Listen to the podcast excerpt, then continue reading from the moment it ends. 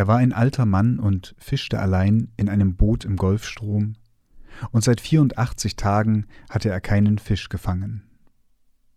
Die ersten 40 Tage hatte ihn ein Junge begleitet.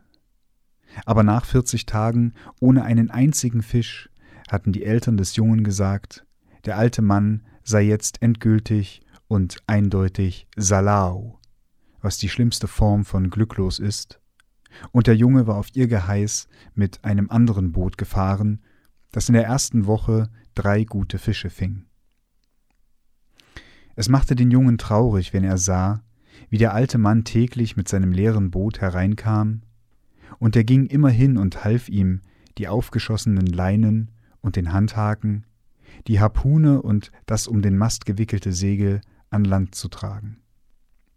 Das Segel war mit Mehlsäcken geflickt und eingerollt sah es wie die Flagge einer unabänderlichen Niederlage aus.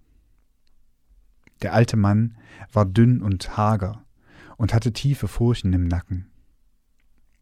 Die braunen Flecken auf seinen Wangen waren gutartiger Hautkrebs, den die vom Tropenmeer reflektierte Sonne macht. Die Flecken bedeckten beide Seiten seines Gesichts, und an seinen Händen hatte das Hantieren mit schweren Fischen an der Leine tiefe Spuren hinterlassen. Aber keine dieser Narben war frisch. Sie waren so alt wie Erosionen in einer fischlosen Wüste. Alles an ihm war alt, nur die Augen nicht. Und die hatten dieselbe Farbe wie das Meer und waren heiter und unbesiegt. Das war die erste Seite aus der Erzählung Der alte Mann und das Meer von Ernest Hemingway.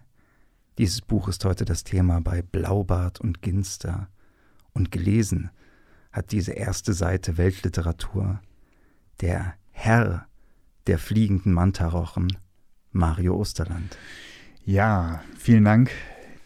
Wie immer warme einleitende Worte vom Harpunenschmied, Captain Ralf Schönfelder. Hallo. Ei, ei.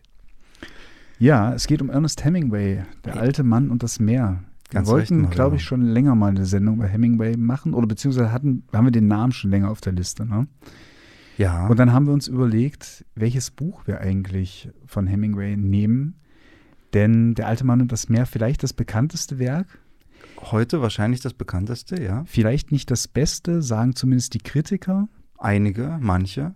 Und ja. dann gibt es ja immer noch so den, das hat ja mit dem Pariser Hemingway nichts zu tun. Das ist so der, der mir dann immer noch vorschwebte, der Fiesta, The Sun Also Rises Genau. Hemingway, der Paris ein Fest fürs Leben Hemingway. Ja, in einem anderen Land und äh, genau. Das sind so der frühe Hemingway, Mhm. das ist so der experimentelle oder der, ähm, oder sagen wir mal vielleicht lieber expressive Hemingway. Mhm. Er hat natürlich auch einige sehr erfolgreiche Bücher geschrieben, die heute kaum noch, glaube ich, gelesen werden, wie zum Beispiel Wem die Stunde schlägt, ja. was ein riesiger Erfolg für ihn war. Auch ein großartiger Titel, ne? For Whom the Bell Tolls. Mario, die Titel von Ja. Hemingway sind sowieso großartig. Da haben wir damals in unserer Handgesendung auch drüber geredet. Hm, stimmt, es ist ja. eine große Kunst, gute Titel zu haben. Wem die Stunde schlägt, der Sieger geht leer aus, Tod am Nachmittag. Selbst äh, ein Buch, das total verrissen wurde von Hemingway, über den Fluss und in die Wälder. Ja, Was für ja. ein schöner Titel. Ja. Und welches ist A Farewell to Arms im, im Original? Das ist, glaube ich, das weiß ich das gerade ist nicht nicht. Das ist in Nee, einem, nee. In, in, einem- in einem anderen Land ist Ja. das. Genau. Ja.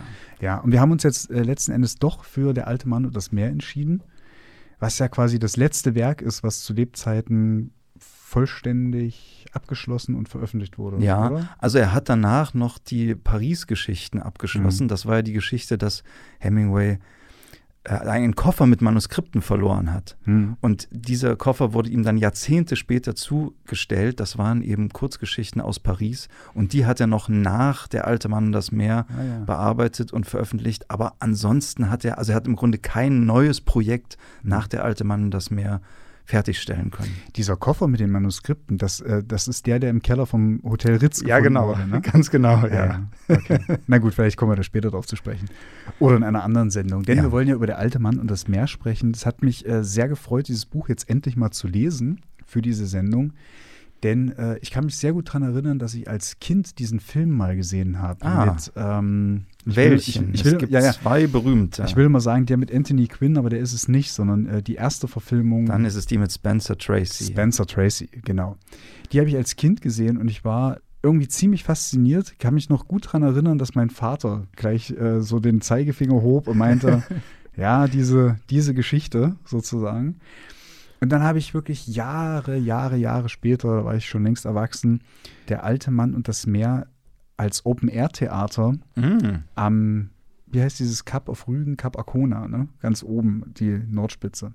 Da habe ich das so als Freilufttheaterstück gesehen, als mehr oder minder auch natürlich ein Mannstück. Klar. Fand ich ganz großartig. So.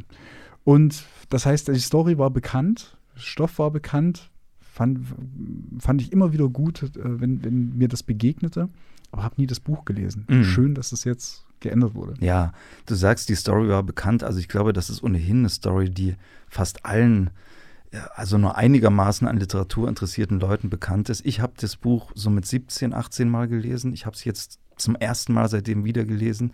Es ist wieder so eine klassische Sache. Das zweite Lesen war völlig anders als Mhm. das erste. Ich habe das Buch total anders wahrgenommen und freue mich jetzt mit dir darüber zu reden. Kleine Ergänzung noch zu Spencer Tracy. Hemingway hat ja an dem Film mitgewirkt. Mhm. Er war, glaube ich, auch Produzent. Er fand den Film scheiße. Und er hat über Spencer Tracy gesagt, Spencer Tracy sieht aus wie ein dicker, steinreicher Schauspieler, der einen Fischer spielt. das finde ich sehr schön. Das könnte man auch sagen über Hemingway, wenn man dieses berühmte Porträtfoto im Rollkragenpullover Oh ja. sich anschaut. das, Aber das stimmt nein. wohl, ja. ist das eigentlich eine Novelle oder ist es eine Erzählung? Was macht das für einen Unterschied? Ich habe beide Bezeichnungen im, in dem Zusammenhang gehört. Lass uns doch mal gucken, was Rowold sagt. Rowold sagt ja nichts, sagt aus dem Englischen Hm. von Werner Schmitz. Genau, und ich glaube, der äh, Arrow Verlag oder wie sie heißen, die Ausgabe, in der ich es gelesen habe, Arrow Books, die sagen da auch nichts dazu. Also sagen wir auch nichts weiter dazu. Worum Ja. geht's denn, Ralf? Was soll's, was soll's. Ja, den Anfang der Story haben wir ja schon gehört. Ein alter Mann, Santiago, ein alter Fischer, hat seit 84 Tagen keinen Fang mehr gemacht. Er lebt allein insofern, als dass seine Frau bereits gestorben ist, aber er lebt auch wiederum nicht allein, denn er hat einen Freund, seinen einzigen Freund, einen jungen Mann, der immer nur der Junge genannt wird, obwohl sein Name taucht auch an einer Stelle auf. Mhm. Der heißt ähm, Äh, Manolin heißt Manolin, genau, das Man- ist ein schöner Name. Ja. Ja, diesen Jungen, den hat er schon, als der Junge noch ganz klein war, im Alter von fünf Jahren mit aufs Meer genommen und hat ihm das Fischen beigebracht. Und sie sind dann also lange zusammen rausgefahren. Der Junge liebt ihn sehr. Er kümmert sich um den alten Mann. Und aber wie wir schon gehört haben, die Eltern des Jungen haben ihm verboten, weiter mit dem alten Mann aufs Meer zu fahren, weil er eben so einen Pechsträhne hat Mhm. und keine Fische mehr gefangen hat. Was 84 tatsächlich Tagen. mit dem Mann scheinbar aber auch nichts zu tun hat, sondern eine rein ökonomische Überlegung ist, ne? Weil die, Genau. Fischer, die Fischer werden sozusagen am Gewinn des Fangs beteiligt und wer nicht, nichts fängt, der hat eben auch nichts zu verkaufen. Genau, ja. ne? deswegen müssen sie auch am Anfang der Geschichte anschreiben und der Wirt einer Schenke gibt ihnen dann Essen, also spendiert ihnen Essen und spendiert ihnen noch ein Bier. Mhm. Und äh, so ist also auch in dem Dorf wer- werden, wird der alte Mann mitversorgt, denn er ist ein alter Mann, aber trotzdem, er verdient eigentlich nichts und er lebt in großer Armut auch. Mhm. Und das geht schon lang. Also 84 Tage hat er nichts gefangen. Meine das, Güte, sind, ja. das sind fast drei Monate. Also Ja. das, ist, das ist wirklich irre. Genau. Drei Monate lang anschreiben und sozusagen auf fremde Hilfe Ja. angewiesen zu sein. Richtig, ne? Jedenfalls fährt der alte Mann dann am nächsten Morgen wieder nach draußen, allein, ohne den Jungen. Er fährt aufs Meer und er glaubt ganz fest, dass da draußen ein großer Fisch auf ihn wartet. Und er fährt immer weiter nach draußen. Zu weit, wie er später immer wieder sagen wird. Das ist eines der großen Motive Mhm. des Buches. Ich bin zu weit hinausgefahren. Er folgt dann erst einem Vogel und einem Schwarm fliegender Fische. Er macht dann einen ersten kleinen Fang, einen Thunfisch, und dann beißt ein großer Fisch an. Endlich. endlich, Es gibt endlich. es schon einen richtig kathartischen, also fast einen kathartischen Moment, allein nur des Anbeißens wegen. Ne? Denn noch kann der alte Mann ja nicht wissen, was angebissen hat. Genau. Er ist sich relativ schnell sicher. Er ist ja auf äh, Schwertfisch gegangen, auf blauen Marlin. Mhm. ist er gegangen, hat dementsprechend die Köder auch sehr akribisch ausgelegt. Es wird auch sehr schön beschrieben im Buch, dass er immer äh, äh aufpasst, dass die, die Köder die Höhe, die richtige Fangtiefe ja, auch verschiedene. Halten, so, ne? äh, ne? Er hat, glaube ich, drei oder vier Angeln ausgeworfen. Und, genau. Äh, ja. Und noch kann er es nicht wissen, aber es hat etwas angebissen und es ist groß und es genau. ist in der Tiefe. Und er ahnt schon, was es ist. Und es ist so groß, dass also der Fisch, er hat so, ist so groß und hat so eine Kraft, dass er beginnt, das Boot mit sich zu ziehen. Genau. Also er, ne, also gut, der Fischer ist auch wirklich nur auf einem kleinen Boot unterwegs. Man darf sich ja, das ist nicht. schon so eine Jolle, ne? Also, ja, ne? Äh, aber der Fisch ist so kräftig, dass er also das Boot mit sich ziehen kann. Genau, das hätte ich sonst auch gleich noch ergänzt, dass der Fisch sofort anfängt zu ziehen und der Fischer sich denkt, der alte Mann, ja gut, dann power dich erstmal aus. Ne? Genau, denn das ist es, was jetzt passiert. Also der alte Mann schlingt die Leine um seinen Rücken, hält sie fest, erst mit der linken Hand und äh, lässt also den Fisch das Boot ziehen, damit er müde wird. Genau. Ja?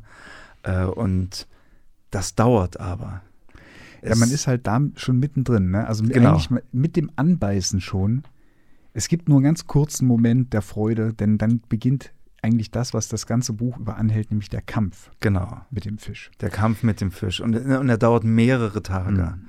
Also der alte Mann, er beginnt dann auch sehr schnell sich zu wünschen, dass der Junge dabei wäre. Mhm. Das wünscht er sich immer wieder. Aber er muss also, äh, er muss durchhalten. Er kämpft dann also auch mit seinem, mit Krämpfen in der Hand mhm. und die Schmerzen werden immer größer. Er muss dann auch im Laufe der Zeit, er, er fängt dann zwischendurch noch eine Goldmakrele und er muss den Thunfisch, den er gefangen hat, und die Goldmakrele roh verspeisen, ja. um bei Kräften zu bleiben. Ne? Und zwar auch in einem bestimmten Zeitfenster, weil es äh, ausgenommen sehr schnell verrottet auch. Ne? Richtig, so. ne? und er rechnet das auch alles genau aus. Ja. Ich muss dann und dann den Thunfisch essen genau. und so. Und um sich das einfach nochmal klar zu machen, wie, wie hart das tatsächlich ist. Der Mann ist alleine in so einer Art Nussschale im Golf, im, im Golf von Mexiko. Ja. Und er fischt jetzt nicht mit ähm, Hochsee-Angel-Equipment oh oder sowas. Also er hat keine Route oder so etwas oder dass er das irgendwie äh, feststellen könnte oder so. Na, er hat das an Fang, eine Fangleine um den Körper und in den bloßen Händen. Genau. Das wird noch sehr wichtig werden, denn so ein Marlin, ich weiß nicht, ob man das schon mal gesehen hat, die werden ja locker so fünf Meter lang oder sowas. Die haben Kraft wie Sau, ne? Ja, also fünf Meter sind schon die ganz großen, glaube ich. Ich weiß gar nicht, also äh, bis ich glaube so fünf Meter habe ich glaube drei, vier ist glaube ich ja. so, so ein, so, ein, Durchschnitt. Es gibt übrigens, wenn man mal Marlin googelt und auf die Google Bildersuche schaut, gibt es auch wirklich Bilder, wie Marlin Fische Boote so mhm. zum, zum Neigen bringen, ja. also mit sich ziehen und die Boote sich schon also mhm. fast zum Kentern neigen ins Wasser. Aber also auch so, sind wirklich stark. Ja, aber auch so diese berühmten Fotos einfach, wie dann so stolze Fischer, meistens Schwarz-Weiß-Fotos, ja. wie die dann äh, am, am Hafen stehen mit den aufgehangenen Fischen. Oh ja. also das, das ist einfach das Verhältnis. Gigantisch. Finde ich auch immer krass, wenn ich so in südlichen Ländern im, im Urlaub bin und in so Fischmärkte gehe. Ich gehe da wahnsinnig gern rein, mhm. kaufe da natürlich selten was, weil wie soll ich einen frischen Fisch im Urlaub zubereiten? Klar. Aber einfach auch um zu sehen, was, was man alles aus dem Meer herausholen kann an Schätzen. Das ist schon beeindruckend. Und von daher ist natürlich der, der blaue Marlin, das ist ja irgendwie auch so das Peak Ass bis heute, so für Sportfischer. Ne? Eine ganz beliebte Trophäe, glaube ich, diesen, diesen speziellen Fisch eben zu fangen. Ja. Und während jetzt also der alte Mann seine Zeit abwartet und äh, den Marlin, mit dem Marlin kämpft, passiert was, das ich ganz schön an dem Buch finde. Das ist fast so mein Lieblingsaspekt daran. Er fängt nämlich an, um nicht verrückt zu werden, mit der Umwelt zu sprechen. Mhm. Also er fängt an, mit dem Meer zu sprechen. Es setzt sich dann mal so ein Vogel auf die Leine, mit dem spricht er dann. Und vor allem spricht er die ganze Zeit immer wieder mit dem Fisch. Mhm. Er richtet sich an den Fisch. Er fragt ihn, wie es ihm geht. Er sagt dem Fisch dann an einer Stelle, Fisch, ich mag dich und habe großen Respekt vor dir, aber ich werde dich töten, ehe dieser Tag zu Ende geht. Und dann wieder sagt er, Fisch, ich bleibe bei dir, bis ich tot bin. Also dieses Verhältnis. Und nennt er ihn nicht sogar Bruder auch? Er nennt ihn dann Bruder, ganz ja, genau. Ne? Das wechselt immer mal. Der Fisch ist sein Bruder. Das ist das, genau das. Also diese Identifikation. Der Fisch wird zu seinem Freund. Er will sogar sein Essen, als er dann die Goldmakrele isst, Mhm. überlegt er, eigentlich müsste ich mein Essen mit, dem, mit meinem Bruder teilen. Mit Das dem überlegt- Fisch, mit dem er gerade. Das überlegt er auch kämpft. bei dem Vogel kurz, ne? Ja, Der sich ja. auf die Leine setzt, ob er ihn nicht füttern sollte. So. Ja. Also es gibt eine große, große Empathie für die Natur und Ja. die Kreaturen. Also nicht nur für den Fisch, äh, den er an der Leine hat, sondern überhaupt für die Kreaturen. Ja, Auch den, der, der Vogel, ne? Das ist ja auch so eine, so eine schöne Szene. Das hattest du kurz angedeutet. Er, er, der Santiago, der alte Mann, der versucht ja die Zeichen der Natur auch zu lesen. Mhm. Also er, er geht ja raus und will auch mit einem großen Einklang mit der Natur fischen. Er weiß ganz genau, wo dort fliegt dieser Vogel hin, dort fliegt dieser Vogel hin, dort, dort könnte es diesen und jenen Ja, Fisch geben und ja. so etwas. Sehr beeindruckend geschildert einfach. Also in, in wenigen Sätzen. ne, Über den Ja. Stil sprechen wir noch, aber ja, Absolut. Das fand ich halt einfach auffällig beim Lesen, ja. ja. Und er spricht also mit diesem Fisch und dieses, sein Bruder in dem Fisch zu sehen, geht dann auch so weit, dass er sagt, die Fische sind edler und gewandter als die Menschen. Und noch einen Schritt weiter später sagt er, dass er eigentlich wäre er lieber das Tier da unten im Dunkel Mhm. der See. Hm. Das hat mir sehr, sehr gut gefallen. Also vor allem auch diese, diese Stelle und Ja. diese Formulierung, das Tier da unten im Dunkel der See. Es wird sogar nochmal die, die Umkehr nochmal etwas existenzieller. Also wenn man ich habe diesen ökonomischen Aspekt betrachtet, es geht ja auch einfach ums Überleben. Ne? Die Fischer fahren ja, Ja. raus, um einfach die, das Fleisch der Fische verkaufen zu können. Das sagt er auch immer Und- wieder und- dem Fisch wie als, als Rechtfertigung, ne? Genau. dass sein Fleisch ja ganz viele Menschen ernähren wird. Ja, ja. Und, Sagt ja. dann aber, dass keiner dieser Menschen es wert Ja. ist, das Fleisch dieses Fisches zu essen. Ja. Also es geht da eben auch viel um die Erhabenheit der Natur, Respekt vor der Natur und dass man auch eine gewisse, also wenn man dann hineingeht in die Natur, um dort ein Tier zu töten, dass man da auch eine wirklich gute Begründung und Rechtfertigung dafür haben muss. Genau, also er stellt viele solche Überlegungen an und bricht die aber meistens dann auch wieder ab. Ne? Er sagt sich dann immer, du musst jetzt aufhören, darüber nachzudenken, du musst jetzt hier bleiben, ne? du musst jetzt dich konzentrieren darauf. Und manchmal sagt er dann auch, als es dann, sagen wir mal, zu eher auch abstrakteren äh, religiösen Überlegungen kommt, sagt er dann auch, es gibt andere, die sich darüber Gedanken machen ja. müssen. genau. Jedenfalls, er kämpft also mit diesem Fisch. Der Fisch ist sein Bruder, es dauert mehr als zwei Tage. Er versucht dazwischen immer wieder auch zu ruhen. Er schläft ja auch nicht die ganze Zeit. Er versucht nicht verrückt zu werden. Und schließlich gelingt es ihnen in einem ungeheuren Kraftakt, den Fisch tatsächlich zu töten. Also der Fisch beginnt dann so Kreise zu ziehen irgendwann. Er kommt dann immer höher. Er sieht ihn dann zwischendurch auch. Dann äh, werden die Kreise immer enger und irgendwann ist der Fisch so nah am Boot, dass er die Harpune nehmen kann und sie ihm also in den, in den Kopf rammt und ihn damit tatsächlich zur Strecke bringt. Es war auch eine schöne Szene äh, zuvor, wenn er das erste Mal springt, wenn er ihn überhaupt das Oh erste ja, Mal sieht. Ne? Ja, bis es dann soweit ist. Und dann bleibt er wieder nach diesem Einsprung die ganze Zeit unten. Und erst dann, wenn er anfängt, die Kreise zu ziehen, das ist auch beschrieben, warum die Fische das machen. Und also ist auch, das kann man vielleicht schon mal kurz so zur, ähm, zur Wertung sagen. Also Hemingway schreibt das schon mit einem ziemlichen Sachverstand. auf jeden Fall. Das er war ist- ja das ist- lebenslanger Fischer ja, auch. Also das ja. fand ich halt wirklich auch spannend zu verfolgen, so diese Psychologie des Tieres. Ne? Also was, wie verhält sich so ein, so ein Fisch an so einer Leine? Also das Verhalten des Tieres, Mhm. nicht unbedingt die Psychologie. Das wäre ja, weil das passiert nämlich wiederum Nee, das- nicht. Also nee. äh, auch wenn wir das jetzt immer sagen, er, er sieht den Bruder in dem Fisch, er vermenschlicht den Fisch nicht unbedingt. Mhm. Ne? Es ist eher wirklich in dem Sinne einer, eines beseelten Lebewesens, so wie er auch beseelt ist. Ja, das war gerade ein produktiver Fehler, damit wir auch diesen äh, Unterschied tatsächlich mal Ja, äh, tatsächlich herausschälen. genau. Genau, und es gibt, es ist auch wirklich schön, also ich bin jetzt noch bei der Kreisbewegung Ja, des ja. Fisches. Dieses Moment der, der Kraftumkehr, das ist mir halt auch aufgefallen. Mhm. Der Santiago hat den Fisch an der Leine und fragt sich ja, weil du sagtest, er versucht nicht verrückt zu werden, das Genau. dauert alles so lang. Er fragt sich dann auch irgendwann, wer hat ja eigentlich wen an der Leine? Ja, natürlich, natürlich. Ne? Und dann irgendwann kommt dieser Moment, der Marlin wird müde und Santiago sagt, also ich habe es jetzt im, im Englischen gelesen, I moved him. ja, da merkt er das. Da merkt jetzt zum ersten Mal habe ich ihn bewegt, ne, will er damit sagen. Genau. Ja. Also zum Bisher ersten Mal hat der er Fisch bewegt. den, das Boot bewegt und Ja. jetzt. Andererseits muss ich auch sagen, zu diesem Zeitpunkt war ich von so einer gewissen äh, symbolischen Lesart schon so eingenommen, dass dieses I moved him Ja, ja auch eine Doppelbedeutung im Englischen haben kann. Also oder du kannst auch im Deutschen haben, ich habe ja ihn bewegt. Ja, ja, also das, ist- stimmt. Das stimmt. Also er hat den Fisch jetzt endlich getötet und er sieht jetzt auch erst so richtig, wie lang der Fisch ist. Der Fisch ist nämlich länger als das Boot, Ja. in dem er fährt. Und das ist ein Riesenproblem. Das ist ein Problem. Er kann den Fisch unmöglich in das Boot hineinhieven. Das geht nicht. Das heißt, er hat gar keine andere Wahl, als den Fisch an Bug und Heck seines Boots zu verteuen. Und dann setzt er die Segel. Er ist inzwischen schon so weit draußen übrigens, dass er das Ufer hatte schon längst aus den Augen verloren. Er kann sich aber noch orientieren. Er orientiert sich an den Lichtern von Havanna dann nachts und er setzt die Segel und segelt zurück nach Hause.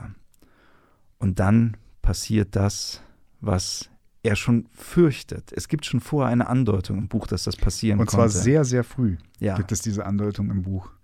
das Blut des Fischs fließt natürlich ins Meer und das Blut lockt Haie an. Genau. Das ist erstmal, denkt man sich, also erstmal denkt man sich, okay, das ist die ultimative Katastrophe. Ja. Dann aber Ja, regt sich eigentlich Hoffnung, auch im Leser. Genau, Denn es denn- kommt ja. erstmal ein einzelner Hai, ein Mhm. Mako-Hai. ja. Ziemlich groß, ziemlich gefährlich, aber durchaus mh, zu handeln, sage Mhm. ich mal, für Santiago. Der ist ja auch ein erfahrener Fischer. ja, Er wehrt ihn mit der Harpune schlichtweg ab. genau. Ja, er ja. hat die Harpune und tötet den Hai und wehrt ihn ab. Auch eine ziemlich martialische Sache, aber mich hat es doch fasziniert. Ja. Also der Hai kommt und er stößt ihm die Harpune in den Kopf. Genau, also der Hai kommt, er beißt schon einmal Mhm. in den Mal hinein, reißt ein großes Stück raus, aber in dem Moment ist er nah genug, dass der alte Mann ihm also die Harpune ja. in den Kopf rammen kann. Und das macht er noch ein paar Mal, ne? Es kommen Ja. dann äh, mehrere Haie, ja, dann- aber dann, Mario, geht es schon los. Bei den nächsten beiden. denn die Harpune geht auch kaputt bei dem ersten nee, oder? bei den nächsten beiden Ach so, ja, genau. wirft er wieder den ersten Wert ab, den Mhm. zweiten trifft er mit der Harpune, aber die Harpune bleibt stecken, Hm. sodass die Harpune weg ist. Ja, Und dann hat er noch ein Messer. Und dann kommen die nächsten Haie. das und dann auch abbricht dann. Und dann so. kämpft er gegen die und am Ende bricht es an einem Hai ab. Also er tötet auch diese Haie, aber jetzt ist das Messer auch schon weg. Hm. Und am Ende hat er im Grunde nur noch seine Ruder, ne, Ja. mit denen er dann gegen die Haie kämpft und Dann auf sie ein. Und sein Knüppel, er hat einen Knüppel dabei, damit drischt er auch auf die Haie an. Irgendwann ist der Knüppel auch weg. Ja, man darf nicht vergessen, dass er zu dem Zeitpunkt schon zwei Tage und zwei Nächte mit dem Marlin gekämpft hat Ja. und den an der Leine hatte. Er ist und völlig er entkräftet. hatte kaum was, äh, kaum was zu essen und äh, er hat, glaube ich, auch nur eine Flasche Wasser oder so dabei. nur eine ne? Flasche Wasser, ja, Das die er ist- sich einteilt für die Zeit. Also genau, das ist ja. ein unfassbarer Kraftakt und das, Ja. das kann natürlich nicht gut ausgehen. Nein, das kann nicht gut ausgehen. Irgendwann, die Haie äh, sind, sind zu viele. Sie fressen den Marlin bis auf den Kopf ab. Also der Kopf bleibt noch da. Und er, die letzten Meter oder die, die, ja, die letzte Strecke, die er bis zum Hafen hat, schaut er gar nicht mehr den Fisch an, weil er weiß, Mhm. dass nichts mehr übrig ist, das ich verkaufen ließe. Aber das Gerippe ist eben noch am Das Boot, Gerippe Ne? ist noch am Boot, genau. Und er kommt dann in seinem Dorf wieder an und torkelt in seine Hütte. Es ist Nacht Völlig und er, entkräftet. Ja. völlig entkräftet, fällt in sein Bett, Kopf über, schläft sofort ein.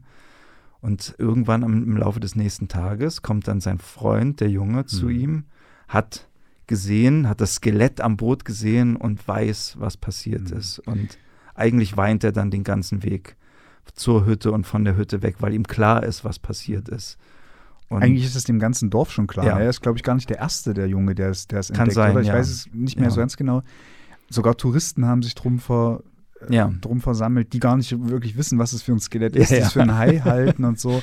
Also auch da ist nicht ganz unwesentlich, denn die Einheimischen, die können, die Einheimischen, die auch den Santiago kennen und selber Fischer sind, die können die Zeichen sofort lesen. Ja. Die können das Fischgerippe als Zeichen sofort lesen. Die Touristen, die wissen das nicht. ne? Ja, und das ist natürlich auch so eine kleine Anspielung von Ja. Hemingway, dass in der Zeit die Amerikaner ja in Kuba Hm. so eine, so eine Tourismusmeile daraus gemacht haben Ja. und auch Kuba ziemlich ausgebeutet haben. Das ist aber ganz kurz nur, aber es ist Hm. drin, es ist drin, genau. Fand ich aber auffällig. Ja, ne? fand ich auch äh, Mhm. sehr interessant, ja. Und der Junge kümmert sich also jetzt um den alten Mann und er bereut es eben sehr, dass er nicht mit ihm rausgefahren ist.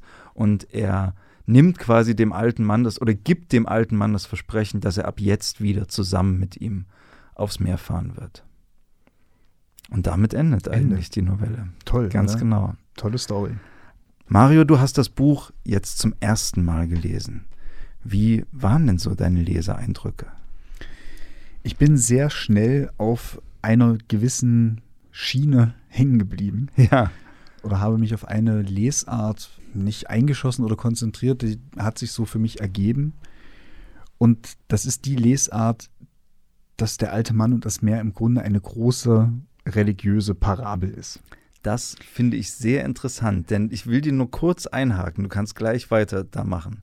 Ich habe ja am Anfang gesagt, ich habe das Buch mit 17, 18 gelesen.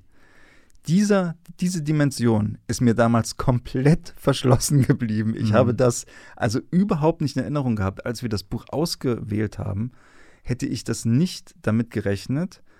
Und das war für mich jetzt beim Wiederlesen auch die hervorstechende Dimension. Ne? Und ich dachte, wir kommen diesmal in der Sendung ganz ohne äh, Gespräch über Spiritualität und äh, Kunst aus. Und aber nein, nein. Wenn es soweit ähm. ist, werde ich diese Sendung verlassen. okay. Nein, es ist ja wirklich so, dieses Buch ist seit Jahrzehnten Schulstoff, vor allen Dingen an Englisch englischen Schulen in englischsprachigen Ländern, weil diese Geschichte eben so symbolisch aufgeladen mhm. und gut interpretierbar ist. Zumindest meine Theorie. Ja. Und nun ist es ja so, dass gerade auch Hemingway gesagt hat, so ist es ja gar nicht gemeint und so ist es ja nicht so symbolisch ausdeutbar. Da kann er sich drehen und winden, wie man will. Es gibt große gesellschaftskritische Aspekte in diesem Buch. Es gibt große zivilisationskritische Aspekte in diesem Buch und es gibt eben auch ganz große religiöse Aspekte in diesem Buch, die wie so ein verflochtenes Gitter einfach diesen doppelten Boden der Story tragen. Ja. Und an diesem doppelten Boden haben für mich so die Nägel der Religion eben rausgestochen, ja. in denen ich hängen geblieben bin. Und es geht auch einfach schon mal los mit den, mit den Namen der beiden Protagonisten, mhm. mit Santiago und dem, ich will mal Manuel sagen, aber es ist Manolin. Aber Manuel deswegen, das ist eine Verniedlichungsform quasi von Manuel. Und dieser Name bedeutet im Hebräischen, Gott ist mit uns. Und, ah. und Santiago ist natürlich der heilige Jakob. Das ist, äh, kann man sich einfach herdeuten. Ja. Aber auch das ist interessant, denn Jakob, auch aus dem Hebräischen, äh, Gott hat ihn beschützt. Oder ah, Gott schützt Sehr ihn. schön, sehr schön, ja. Ja, ja, natürlich. Die Namen sind natürlich wie immer bei großer Literatur nicht zufällig na gewählt. Na, na ne? eben. Und das, ja. das äh, glaube ich nicht. Ich meine, er hat ja nun auch unter anderem für dieses Buch den Nobelpreis bekommen. Da, den Pulitzerpreis auch. Den Pulitzerpreis auch. Ein Jahr. Mhm. Kann man sich drüber streiten, aber ich meine, Talent hat er schon gehabt, der Mann. Also er wird schon gewusst haben, äh, wovon er da schreibt. Und bei so Namen, da bleibe ich schon immer das erste Mal hängen. Und Auf das jeden war, Fall, war, ja. war so der ein der Eingang sozusagen zur, zur religiösen Lesart. Und dann ist es halt auch so, dass spätestens, also überhaupt der, der ganze Grundkonflikt hat ja was Alttestamentarisches und was Biblisches. Ne? Ein Mensch setzt sich der Wildnis aus und kämpft gegen Urgewalten oder Naturgewalten, um das jetzt mal ganz plakativ runterzubrechen. Und dann irgendwann schrillen für diese Lesart alle Alarmglocken, wenn Santiago im, im Boot sitzt und sagt, ich bin ja eigentlich nicht religiös. Ja. Aber wenn ich das hier durchstehe. Er weißt du was übrigens, er sagt nicht, und das fand ich ganz schön, er sagt nicht, ich bin nicht religiös. Das würden wir heute sagen. Er sagt, ich bin nicht fromm, zumindest in der deutschen Übersetzung. Ah ja. Und das fand ich einen sehr schönen mhm. Unterschied, dass ein Mann wie Santiago sagt, ich bin nicht fromm. Ja, das ist, äh, ist vielleicht die Übersetzung tatsächlich besser als das Original. Ach so, denn, denn im Original steht religious? tatsächlich religious. Okay, na gut. Ja. Und er sagt, ja, ich, also ich bin nicht fromm, aber ich bete so und so viele Vater unser und so und so viele Ave Maria, wenn ich das hier durchstehe. Und dann geht das schon, also ja. das, das ist eigentlich eine fast katalytische Stelle für diese Lesart, weil er dann immer wieder darauf rekurriert. Er den Schwur, äh, diese Gebete zu sprechen, die erhöhen sich, je anstrengender das wird. Und zieht sich also durch und es gipfelt darin, dass wenn Santiago, also es ist ja auch ein großes Martyrium, was er da im Prinzip auf sich nimmt, er bekommt Wundmale in den Händen und dergleichen. Natürlich, ja. Und geht dann am Ende, als er wieder schon völlig erschöpft im Hafen angekommen ist, lässt er das Gerippe am Boot zu, äh, zurück, entfernt aber den Mast seines Bootes mhm. und trägt diesen Mast geschultert mhm. den Berg hinauf. Ja. Da haben wir natürlich. Und wenn man da, spätestens da nicht an den Kreuzweg denkt, ja. dann hat man irgendwie was an abendländischer Bildung einfach nicht mitbekommen, meiner Ansicht nach. Ja, es ist ein harter Satz jetzt gewesen, aber Nee, nee, naja, Dann wird das, wird das einfach so offensichtlich, ne? Es hat diese Aspekte, es hat, da sind jetzt, da sind wir jetzt schon bei ganz klar christlichen Motiven. Die Erzählung hat aber auch darüber hinaus Motive, die einfach generell äh, religiöser Natur sind. Und da finde ich einige besonders schön, über die wir auch schon, die wir schon angedeutet haben, als wir das Buch zusammengefasst haben. Nämlich zum einen das Motiv der Grenzüberschreitung, des Tabus, das man also immer wieder in den verschiedensten äh, Kontexten von Religion findet. Etwas ist unverletzlich, unberührbar und hier ist es eben einmal der Satz, der immer wieder vorkommt, du bist zu weit hinausgefahren. Mhm. Er hat sich also über eine Grenze hinausgewagt. Mhm. Das ist das eine Tabu. Und das andere große Tabu, mit dem er ringt die ganze Zeit, ist, seinen Bruder zu töten den Fisch. Ah, der Brudermord. Genau, der mhm. Brudermord. Das ist dann natürlich schon wieder die christliche äh, Variante, ist der Brudermord oder auch die jüdisch-christliche Variante. Das Letztere, also dieses, diesen, diesen, dieses Töten des Fischs, dass das zu so einem spirituellen Akt wird, das erinnert natürlich auch an die animistische Spiritualität, also mhm. den Animismus, wie es in der Religionswissenschaft genannt wird, dass also jedes Objekt der Natur beseelt ist. Mhm. Ne, die Tiere, die Pflanzen ebenso. Und es gibt da also Berichte darüber, dass in diesen, in diesen Vorstellungen, in diesen Kulturen der Jäger das Beutetier darum bittet, sich töten zu lassen. Mhm. Und das Tier gewährt diese Bitte, wenn der Jäger bestimmte spirituelle Qualitäten erfüllt. Und dem Tier wird auch gedankt dafür, dass es sein Leben gibt und damit das Leben des Jägers und seiner Familie oder seines Dorfs oder wie auch immer verlängert, also ne, mhm. für ihn gibt. Und das ist ein Motiv, das wirklich ja, im Zentrum dieses absolut. Buches steht. Ne? Klingelt auch gerade wieder bei mir. Ich habe das doch, glaube ich, schon mal in einem sehr fundiert geführten Gespräch mit Christian Rätsch gehört. das kann, es kann sein, dass ich mit Christian Rätsch auch drüber gesprochen habe. Doch, ja. der hat das erwähnt, dass das Tier muss sich töten lassen wollen. Das muss ja. quasi, also das ist in dieser schamanistischen Urreligion, ja. wenn ich das jetzt mal so nennen darf, ein Prinzip, das hat er in einem der der Interviews auf Bogranis. Der Interviews auf ja. Gesagt. Nachzusehen auf YouTube. Genau. Also es geht da eben sogar so weit, ich glaube, darüber haben wir auch da geredet, dass also selbst beim Sammeln von Pflanzen rituelle Handlungen vorgenommen mhm. werden, um Dankbarkeit der Pflanze gegenüber mhm. auszudrücken. Genau. Also das, das kommt hier vor. Auf jeden Klar. Fall dieses größere Motiv von Demut mit der, gegenüber der Natur haben wir auch schon gesprochen. Das ist natürlich auch da drin. Mhm. Und dann finde ich auch noch bemerkenswert ein Verweis der schon wieder mehr christlich ist, so wie du das vorhin auch mhm. gesagt hast. Mir ist nämlich aufgefallen, dass einige der Grundmotive dieser Erzählung, das, ich weiß nicht, ob das Absicht ist oder nicht, ne, im ersten Korintherbrief enthalten sind. Mhm. Wird jetzt vielleicht nicht jedem sofort was sagen, aber der Inhalt, den wirst du kennen. Der, der erste Korintherbrief enthält nämlich das hohe Lied der Liebe. Und ich will dir nur mal kurz diese Stelle vorlesen. Jetzt schauen wir in einen Spiegel und sehen nur rätselhafte Umrisse. Dann aber schauen wir von Angesicht zu Angesicht. Jetzt ist mein Erkennen Stückwerk, dann aber werde ich durch und durch erkennen, so wie ich auch durch und durch erkannt worden bin. Für jetzt bleiben Glaube, Hoffnung, Liebe, diese drei, doch am größten unter ihnen ist die Liebe. Und dieses Motiv, also Glaube, Liebe, der mhm. alte Mann fährt raus, er hat Vertrauen, er hat Hoffnung, er glaubt daran, den großen Fisch zu finden. Er hat auch die ganze Zeit, also der Glaube, ihn zu fangen, bleibt doch dran. Und es ist natürlich die Liebe, die also in dieser Verbrüderung zu dem Fisch spricht, indem er sich erkannt sieht. Ne? Ja. Also er sieht sich selbst in dem Fisch und umgekehrt. Mhm. Ja? Und also das ist ganz klar, dass da also wirklich eben, archetypische religiöse und spirituelle Motive in diesem Buch eine große Rolle spielen. Und dann eben mit so ganz weltlichen Kräfteverhältnissen dann wiederum wird das dann gespiegelt. Ne? Also wer hat ja eigentlich wen an der Leine? Ja. Und so.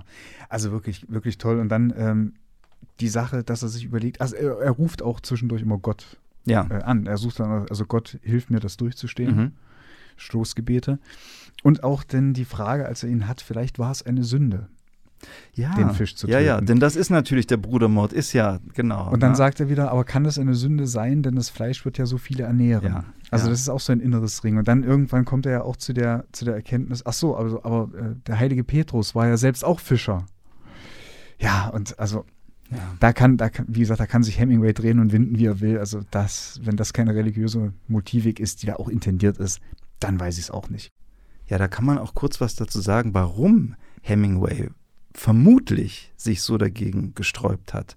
Also es ist jetzt nur eine Vermutung, aber ich denke, es liegt daran, an der Kritik, die das Buch bekommen hat. Das Buch wurde ja zuerst sehr, sehr positiv aufgenommen. Hymnisch geradezu mhm. aufgenommen, ne? nachdem Hemingway davor einige Bücher geschrieben hatte, die eher nicht so gut aufgenommen mhm. wurden von der Kritik. Und nach einer Weile aber setzte dann auch Kritik an der alte Mann und das Meer ein. Und einer der Kritikpunkte war, dass Hemingway seine, die Stärke seines Stils seiner Jugend verloren hatte, nämlich so ganz klar und ganz wahr und einfach zu schreiben. Also wirklich dieses Eisbergprinzip, wo mhm. er nur das Allerwichtigste sagt. Also diesen Realismus, diese nüchterne, faktische, ne, dass das weg ist. Mhm. Und dass das quasi eingetauscht wurde gegen eben jetzt so einen Mystizismus und so eine Religiosität und so weiter. Und ich könnte mir vorstellen, dass ihn das gekränkt hat, dass man ihm jetzt also sagen wollte, das ist nicht mehr der richtige Hemingway, der früher also diesen, diesen harten, faktischen hm. Realismus geschrieben hat. Aber ich muss äh, sagen, dass, also für, für mich ist das ein absolutes, ein, ein absoluter Bonus, des Total, Buchs. Ich natürlich. finde, das ist absolut aufwertend und äh, diese, diese Liebe zu nüchternen Fakten in der Literatur teile ich sowieso nicht. Wenn ich das lesen will, kann ich ja. Geschäftsbilanzen lesen. Aber das war eben eine der Kritiken. Zumal es aber auch Buch. einfach, wenn man eine Analyse des Buches richtig vornimmt, auch eine Stilkritik vornimmt, auch einfach nicht haltbar ist. Mhm. Denn der Stil ist ja klar. Was also die Sätze sind einfach gebaut. Es ist ein einfacher Stil. Es ist auch gerade, auch wenn man kein englischsprachiger Muttersprachler ist, kann man die Originalversion sehr gut lesen. Es ist überhaupt nicht kompliziert. Ja. Äh, überhaupt nicht kompliziert im Aufbau. Dass halt die inhaltlichen Themen oder das, was er halt sagt, sich mehr zum Mystizismus gewandelt hat.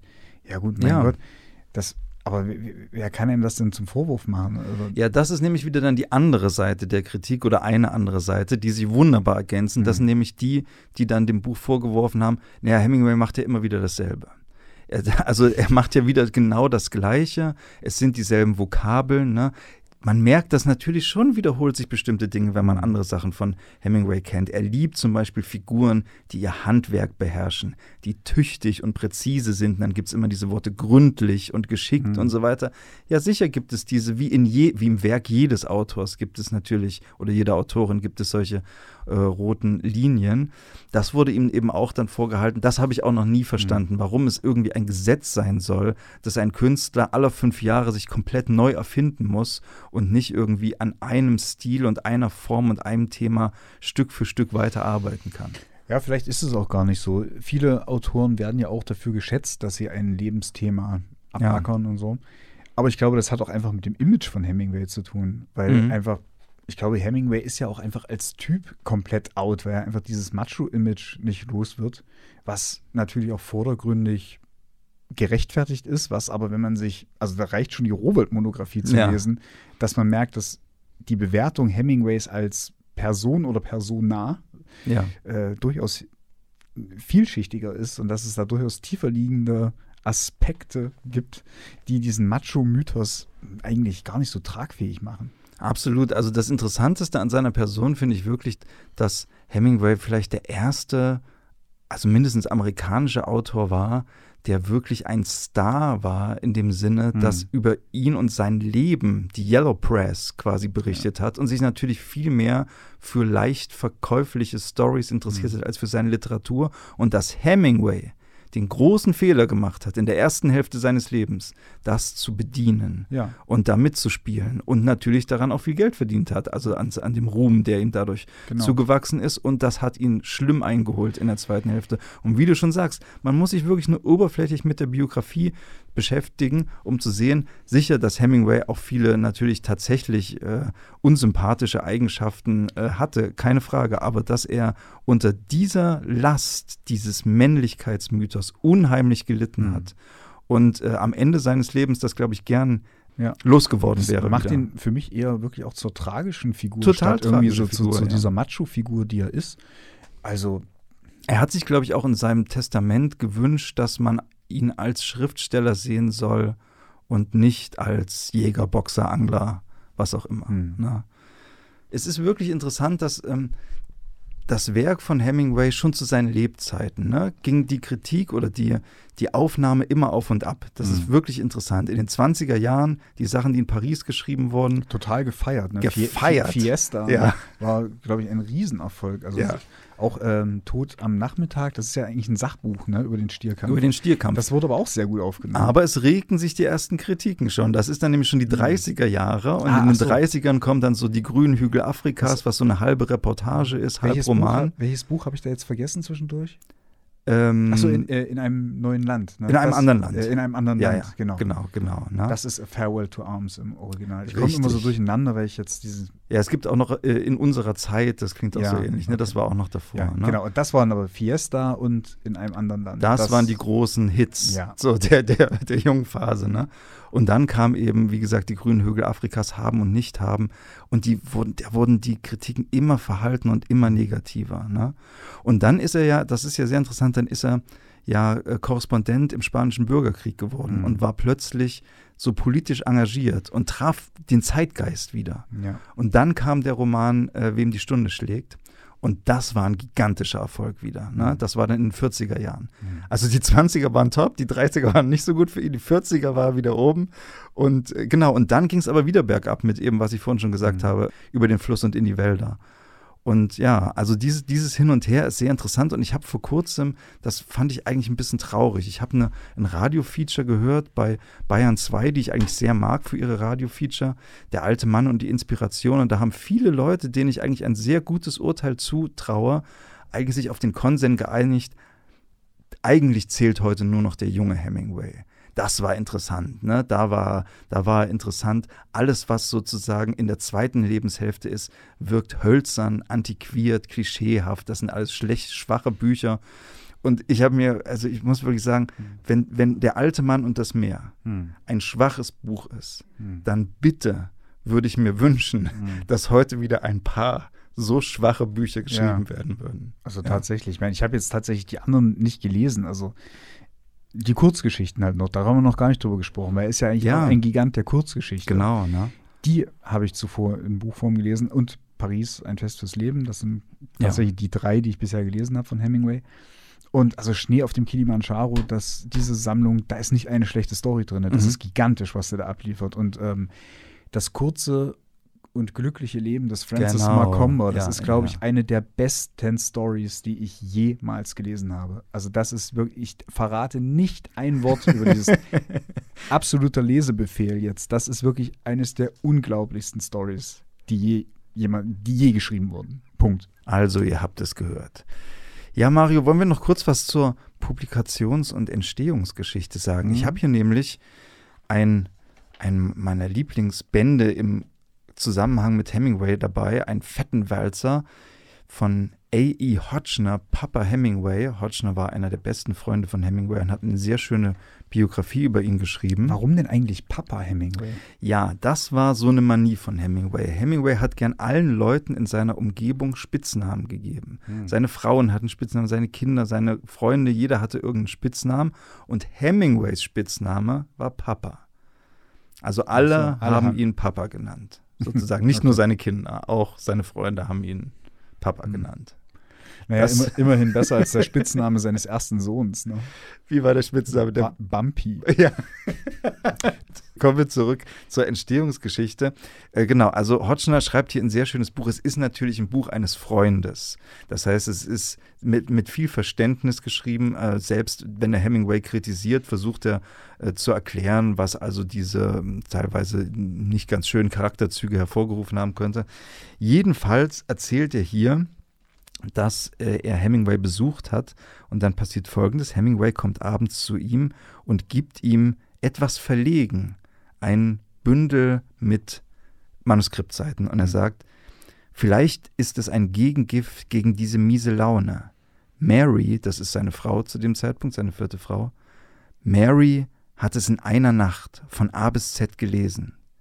Morgens sagte sie, dass sie mir alles verzeihe, was ich je getan habe und zeigte mir wahrhaftig eine Gänsehaut auf ihren Arm. Also hat man mir als Schriftsteller eine Generalamnesie erteilt. Hoffentlich bin ich nicht so dumm, dass ich etwas für wunderschön halte, weil es jemandem unter meinem Dach gefallen hat. Gut. Aber Sehr schön. Wow, das ist aber wirklich ein Riesenlob. Ja, auf- auf jeden Fall. Ne? Und Mario, ich weiß nicht, ähm, ob du das weißt. Der alte Mann und das Meer sollte ursprünglich Teil einer Trilogie sein.